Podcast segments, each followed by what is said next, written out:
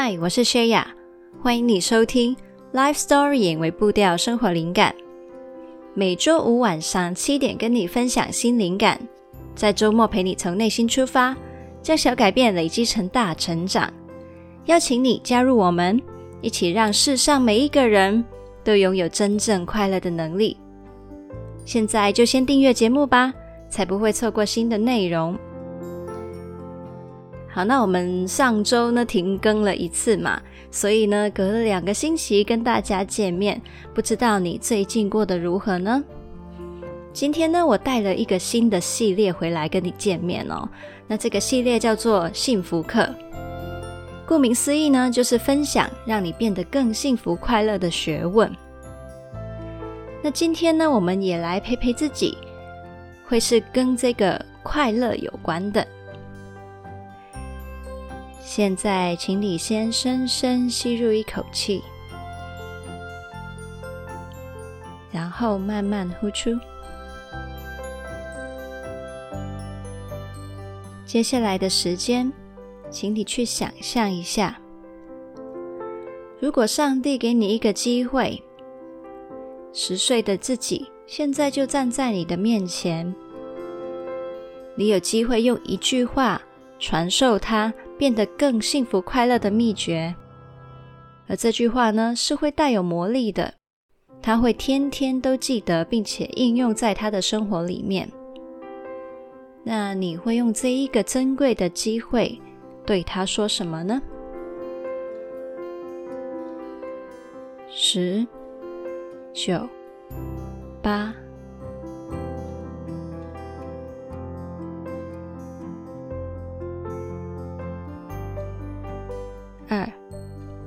一、零。那这个问题呢，非常的有趣。我相信呢，对于现在的你来说，一定也非常的有意义，也会有很大的帮助跟提醒。现在，请你再次深深吸入一口气，然后慢慢呼出。欢迎回来这里。那我在三月初的时候啊，开了一场 IG 直播，不知道你有没有跟到哦？那当初呢，我是跟大家分享很多个改变了我生命的作品。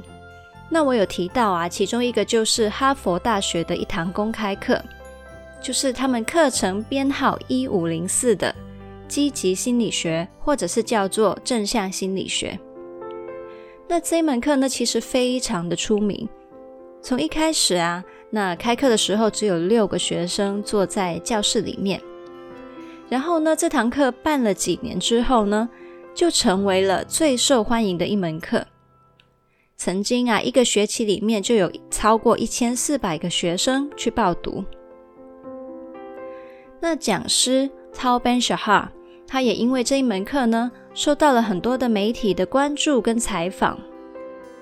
那这一门课呢，就是以幸福学或是幸福课这个名号呢，在这个大众之间流传，因为呢，它是一门让人们变得更幸福的课程。那听到这里呢，可想而知，你知道了这门课呢，到底有多大的魅力跟影响力。那我自己的生命啊，也的确是在很多年前，就是在网上面上完这堂课之后，经验了很多的改变。而且呢，当时的这些改变只是一个开端而已。我的人生在一直走下去的时候，经过了这几年啊，我的感受是，这些的观念越来越扎根的，在我的生命里面产生正面影响。所以呢，我也很想要把这些值得被扩散出去的影响也分享给你。于是呢，终于下定决心开启了这个系列去做分享。那也很感谢当时在线上在直播里面支持我去做分享的那些朋友 writer 们。好，那在我分享我自己的理解之前呢，我再次非常的推荐你亲自的去把整个课程学一遍，至少一遍。它是一套免费的资源，那你只要上网查 Harvard Positive Psychology Open Course。就能够找到了英文的原文影片。但是如果啊，你说你需要中文的翻译字幕的话，你也可以在 YouTube 去搜寻“哈佛幸福课”，那就能够找到完整的影片。但是呢，它的字幕啊是简体中文的，那但是将就一下的话，应该还是会看得懂啦。那我的分享啊，绝对没有办法取代讲师的教课，所以呢，我并不会单纯像是其他人说书的方式一样，精准的去整理重点，而是呢，把我个人在当中觉得有趣的内容呢带出来跟你分享，也会加上许多我个人的感受、我的理解，还有经验的一些呃融合。那希望这样子的分享呢，除了对你有帮助以外，也能够让你开始对这门的学问有兴趣。随时想到你都可以进一步踏上正向心理学的学习，又或是直接去上这一门的哈佛幸福课，反正就不用钱嘛，然后又有那么好的资源，为什么不用呢？好，那积极心理学或者是正向心理学，英文叫做 Positive Psychology，这些的称呼全部都听起来很有活力，很有希望，很正面，对不对？那到底这些名字是怎么来的呢？这就要从积极心理学是如何从心理学里面发展出来的那个历史进程去说明了。那等一下呢，我会简介积极心理学的发展故事，就连这一个进程本身呢，也可以对我们看待人生有很多的提醒哦。那在那之前呢，我想要先澄清一下很多人对正向心理学的误解。有的人听到这门学问啊，以为它就是非常不切实际的，一味鼓吹大家积极正面生活，然后把一些属于阴暗的、悲观的、消极的东西忽略掉，甚至是摒除掉。但其实它真的就是一锅浓浓的心灵鸡汤吗？其实不是的。积极心理学其实是鼓励大家用积极的态度去面对人生一切的现实。讲到现实啊，当然一定是包括了所有的快乐、痛苦、成功、失败，只差我们选择用怎样的心态去迎接。积极心理学没有要你欺骗你自己，反而是打开心去接纳所有的真相。并且积极的创造出对你有意义的结果。关于这个接受现实的概念，在往后的系列内容还会讲到。那现在我们回到这一集内容，希望可以从积极心理学的发展背景、我自己的一些资料补充，还有教授分享的一些比喻里面，提供你理解积极心理学的基本脉络。如果你想要听原汁原味，然后最完整的教授的内容呢，可以去看公开课的第一堂课。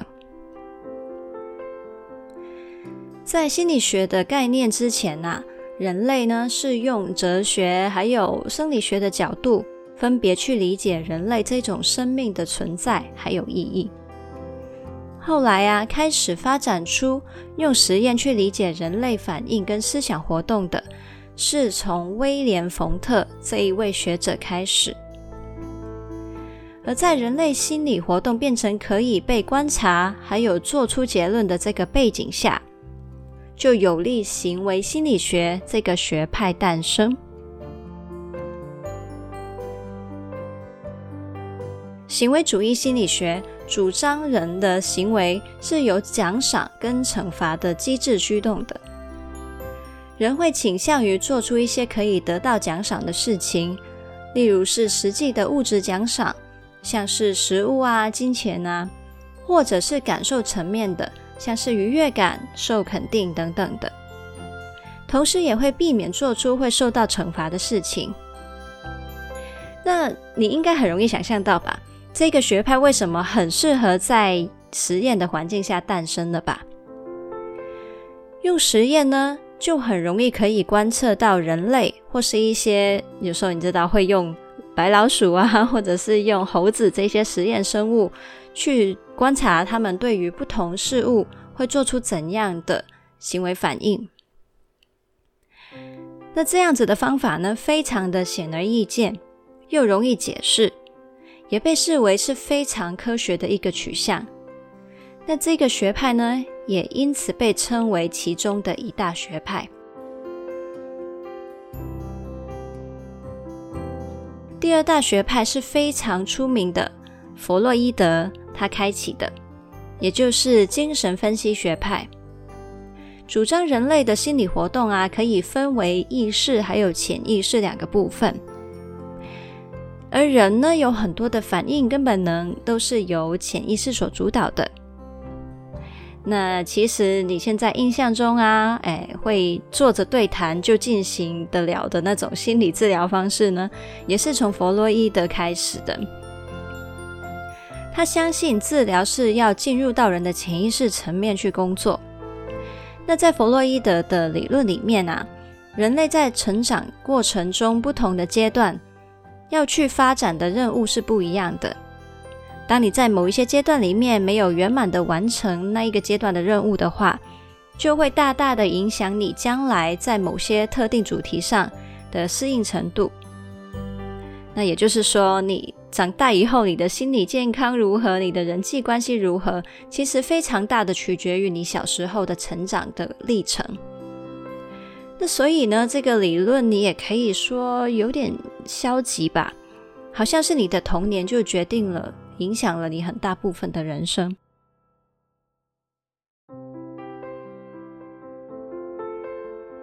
那第三大学派，人本主义心理学。就是回应了当时前面讲的两个学派而出现的。那这里先特别的标注一下，这个呢就是正向心理学最开初的起源，它是起源于人本主义心理学的。好，那这一个学派呢认为人的行为啊，不只是用奖赏还有惩罚的机制可以盖瓜去解释的。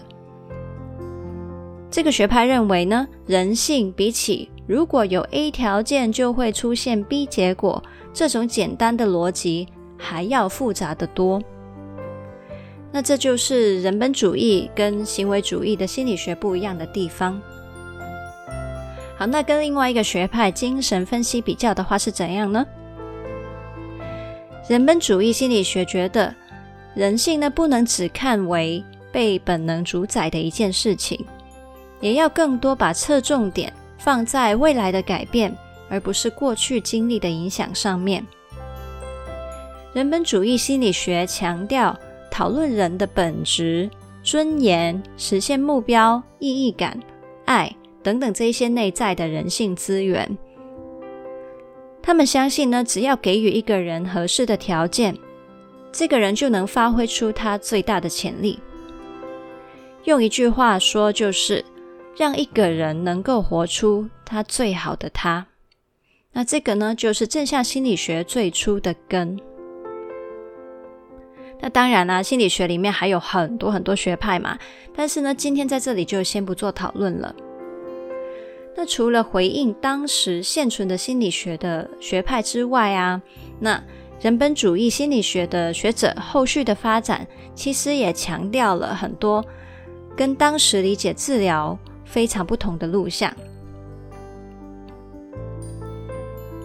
那在以前呢，人们看心理治疗呢，其实在问的是以下几个问题，像是如何定义一个人是生病了需要被治疗的呢？有哪些病症呢？如何治疗这些问题呢？什么叫做恢复正常呢？那这些呢，都是属于病理学的角度。这些当然也都是有必要去定义跟研究的问题，可以帮助我们辨认出需要治疗资源的人们，还有有效的发展出心理治疗的系统性方法。但同时呢，人本主义心理学则提出了除了讨论怎么样从生病到医好之外，也很值得去探讨一些正向的元素，像是。如何培养心理健康品质以及正向的特质？也就是说，任何的人，不管你的心理状态是如何，都可以应用这套的方法，让不好变好，让好变得更好。在预防跟巩固上下功夫，而不再只是讲病理跟治疗了。那这也是为什么呢？在正向心理学里面呢、啊，不会去特别定义好跟不好的界限，也不需要去定义好的程度。不管你的起点在哪里，都可以专注于问如何变更好的这个问题。例如说，如何变幸福？如何让关系更亲密？如何更有自信？等等。那到什么时候 “positive psychology” 这一个名词才出现呢？一九九八年之后，Martin Seligman 他担任了美国心理学会主席的时候，他正式提出了正向心理学这个领域，并且大力推广。所以呢，很多人会称他为正向心理学之父。他在人本主义心理学的基础上面，专注于探讨令人变幸福的学问，当然这也有助于把本来很空泛的幸福概念、美好特质等等，开始可以用测量还有具体的方式去做研究。当然啦，也多了很多资源嘛，因为他会发放很多资源在推广这一个领域上面，所以他算是一个非常重要的推手。那以上呢，就是正向心理学发展的历程。那在这个地方呢，我想要再分享一下我自己的观点。心理学派呢，他们之间是没有分优劣的，全部都有它的价值，还有探讨的重点。他们都是可以彼此补充，也各自会有它没有涵盖的地方。那我想啊，每一个人对于不同学派的认同度都会有差异，所以呢，大家千万不要去赞学派。百花齐放的观点可以帮我们多角度思考，取对你有用的部分去改善你的生活。那我相信呢，不管是哪一个学派，那些学者跟研究人员啊，最想达到的目的就是对人类创造帮助嘛。所以呢，我们不必去争输赢，我们好好的去学习跟应用，一定是他们最想看到的。好，那从以上的发展历程里面，我们还可以做什么的反思呢？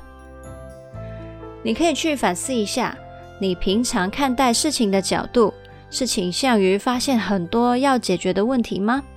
还是你同时也会去看看你自己，还有他人身上本来就拥有的优势跟资源，然后会去好好的培养跟发挥呢？我自己觉得发现跟解决问题当然很重要，我们要这样才能够生存下去嘛。但是同时呢，不要忽略一些正面的部分，否则人就会活在匮乏感还有焦虑里面，好像要一直去追些什么，停不下来，也会错过很多可以好好发挥原有优势的机会，那就会非常的可惜了。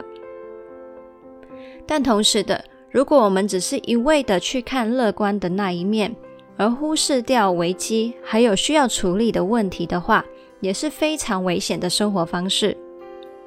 而且这样的话呢，人呢也会很难去陪伴他人经历痛苦。所以啊，我鼓励你可以去思考一下自己的定位是在哪里，然后又怎么样去调整出一种。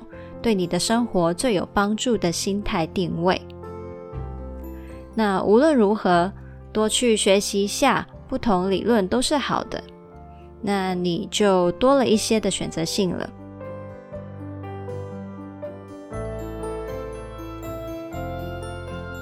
好，那刚才呢，我们呢完成了非常长的很多的资讯分享跟思考嘛。那接下来呢，我们可以去。呃，分享一些比较轻松一点、简单一点的概念。当我们下一步要继续去认识正向心理学的时候啊，到底要带着什么概念去学习，才更容易掌握精髓呢？好，那以下呢，我会跟你分享 Tal Ben Shaha 教授他在他的公开课里面提到的两个比喻。第一个呢，是关于那个旷世巨作大卫像，你应该知道我在讲哪一座吧？如果不知道，你也可以上网搜寻一下。那个真的是一座非常出色的雕像。有人问那个用石头雕出了一个美男子的艺术大师米开朗基罗：“你是怎么样雕刻出这样一座出色又生动的大卫像的呢？”那米开朗基罗呢就回答说：“不是我把它雕刻出来的。”而是当我看到这一块大理石的时候，我就看见了大卫在里面。我只是把那些他身上多余的石块凿掉、去除，让它呈现出本来的样子。那听到这样的回答，你有什么感觉呢？这个答案很浪漫，很有艺术家的情怀，对不对？但其实呢，很有趣哦。这个也正正就是积极心理学的根本信念。我们每一个人天生就已经拥有了需要的资源，我们本身就是美好的。只是呢，我们身上有很多不属于我们本能的限制跟捆绑，像是对失败的恐惧啊，对人事物过多的期望等等，这些从文化而长出来的障碍。那其实呢，我们很多的学习，很多的学问都是一种加法，但是积极心理学不一样，它是一套减法的学问。他教我们如何看见自己本来的样子，并且把那些多余的、阻碍我们的那些石块凿掉，回到最简单的状态。那这也对应到了。Tal Ben-Shahar 教授他为什么说，上完这堂课后，你可能不会说谢谢你教会了我新的东西，但是很希望你会说谢谢你提醒了我本来就知道的。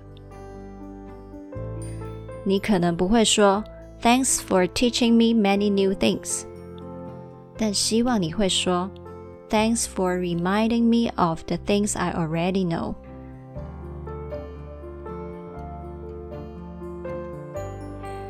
好，那第二个比喻，教授呢讲了容器的比喻，去对比 information 跟 transformation 的差别。information 就是资讯嘛，transformation 就是转变、改变的意思。想象你有一个容器，当你放入了很多的资讯 information 的时候，你是可以把它填满，感觉很充实，没有错。但是呢，改变真的会因为你单纯一直接受资讯就发生吗？其实不会的。只有当你改变容器本身的形状，才能够产生真正的 transformation。那举个事例来说好了，A 跟 B 两个人，他们都接收了同一个 information，因为下雨，今天的活动要取消了。如果 A 他的心智是悲观的形状，那他接受到这个的资讯之后，他想到的就会是：哎，真是太倒霉了！我期待很久的活动被取消了。而 B 呢，他的心智是积极的，他对于同一个资讯的解读可能是：嗯，虽然很可惜，但天气本来就难以预测嘛，那就当做是在家好好休息吧。以后还会有机会的。那 Tal Ben-Shahar 教授，他希望我们记得，积极心理学强调的是真正的改变 （transformation）。我们学到的到底是 information 还是 transformation，非常取决于我们个人有多主动，把所学应用到生活里面，持续的练习跟行动。以真正改变我们心智的形状。所以啊，往后不管你是去上这门公开课，听我们幸福学这一个系列的分享，还是去学习任何的知识，都可以提醒自己要积极的追求 transformation，而不是听了一堆的 information 就自我感觉良好，以为自己学了很多东西。在下心理学的领域，学者们非常努力的做一件事情，就是为心理学的象牙塔搭一座桥，连接到大众的街道上，让研究跟学问不再只是外星文而已，而是对普遍的人类真正有意义的，可以改变生命的一套方法。所以教授他也说，Positive psychology is a science that works，是一门可行的。行得通的科学，而这门科学呢，对你来说 work 不 work 呢？我觉得就是我们学习者要让它 work 在我们的生命中的那个责任了。那我很期待啊，跟你分享更多这一门 science that works。我可以跟你见证这么多年来啊，it works for me。那我也希望 it works for you too。那还记得在节目一开始，我问你说，如果你可以跟十岁的自己分享快乐的秘诀，你会说什么吗？那我鼓励你在之后听这个系列的每一集内容的时候，都可以带着这个问题去听。在过程里面，你可能会需要很长的等待，也有可能呢会一直去修改你的答案。总之呢，不要停止好奇跟发问，这个是正向心理学在顶尖的成功人士上发现的其中一个很关键的特质。好，那我们呢来到节目的最后了。这一周的资讯真的非常的多，但是放心啊，我们之后的内容呢会简单很多的。这次牵涉了很多那个发展历程嘛。那如果你想要就是可以更好的去理解、掌握实际的发展的话，你真的可以去看看公开课第一堂课。好，那我们呢这一周的微步调任务呢，就好好的让我们的学习 work 在我们的生活里面。请你呢从这一集的内容记住一个最深刻的重点，应用在你的生活里面。当然，如果你有希望的话，你也可以跟我分享。再来，如果呢，你想要去感受一下正向心理学套用在生活里面会有什么的嗯改变的话，你也可以去参加我之前设计的一套互动电邮计划，叫做三个月疗愈之旅。那其实呢，这个电邮计划我之前没有跟大家提过，呃，就是我其实是基于很多正向心理学的元素呢去设计的。那因为之前还没有跟大家介绍正向心理学嘛，现在就可以告诉你了。其实很多原理呢都有在里面去呃应用。我在这个计划里面并没有跟你讲很多理论的东西，我是直接就带你去体验、去应用你生活里面可以做些什么，让自己变得更快乐。那所以如果你想要去亲身体会那一个转变，或者是对你的效果的话呢，你可以参加这一套的计划。好，那我们呢就期待我们可以下次再继续讲正向心理学的内容给你听。这一集的文字稿呢，我们放在 lifestorying 点 co 斜线正向心理学。那如果你想起这一集的节目可能会对谁有帮助，你很想要分享给哪一个人的话呢，记得要分享给他，一起让世上每一个人都拥有真正快乐的能力。记得要订阅我们的节目，打新评分，还有留言，可以让更多人看到这个节目。邀请你订阅灵感电子周报。我们有很多的 writers 呢，都跟我说非常喜欢，也很习惯了，在礼拜天的时候收到一封我写给他的信，当做给自己的一个反思、疗愈或是放松也好。那如果你也喜欢的话呢，记得要订阅哦。再来就是你可以在 Facebook 跟 IG 找到我，那我其实呢都在上面有发放一些贴文，也有会贴一些的线动，跟大家互动，陪你呢将小改变累积成大成长。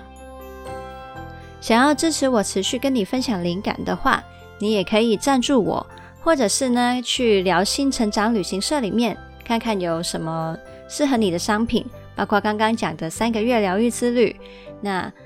你也可以先仔细看看是不是适合你，再决定购买。